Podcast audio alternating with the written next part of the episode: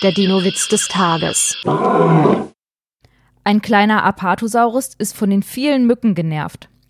Eines Abends beobachtet er ein paar Glühwürmchen und denkt, jetzt kommen sie auch noch nachts und sogar mit Taschenlampen.